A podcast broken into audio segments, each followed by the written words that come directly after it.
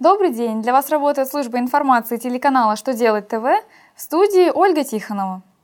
В этом выпуске вы узнаете, какое ведомство будет предоставлять отсрочку по уплате налогов, как в интернете можно будет смотреть открытые заседания Конституционного суда, кто из пенсионеров может лишиться пенсии в 2016 году. Итак, о самом главном по порядку.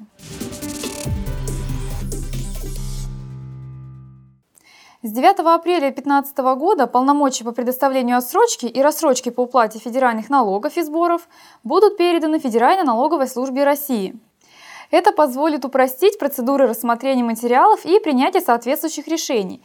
Напомню, что в настоящее время решение по предоставлению отсрочки или рассрочки на срок от года до трех лет принимает правительство России.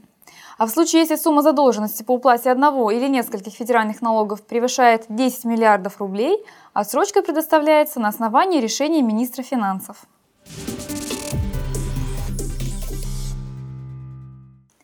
Дмитрий Медведев распорядился разработать документ, регулирующий процесс транслирования открытых заседаний Конституционного суда в интернете.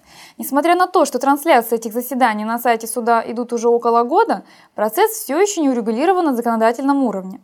Премьер-министр распорядился исправить положение. Тем более, что принятие федерального конституционного закона станет показателем реализации федеральной целевой программы развития судебной системы России на 2013-2020 годы. Планируется, что просмотры можно будет устраивать с разрешения Конституционного суда по ходатайству лиц, участвующих в деле, либо опросы по инициативе Конституционного суда Российской Федерации.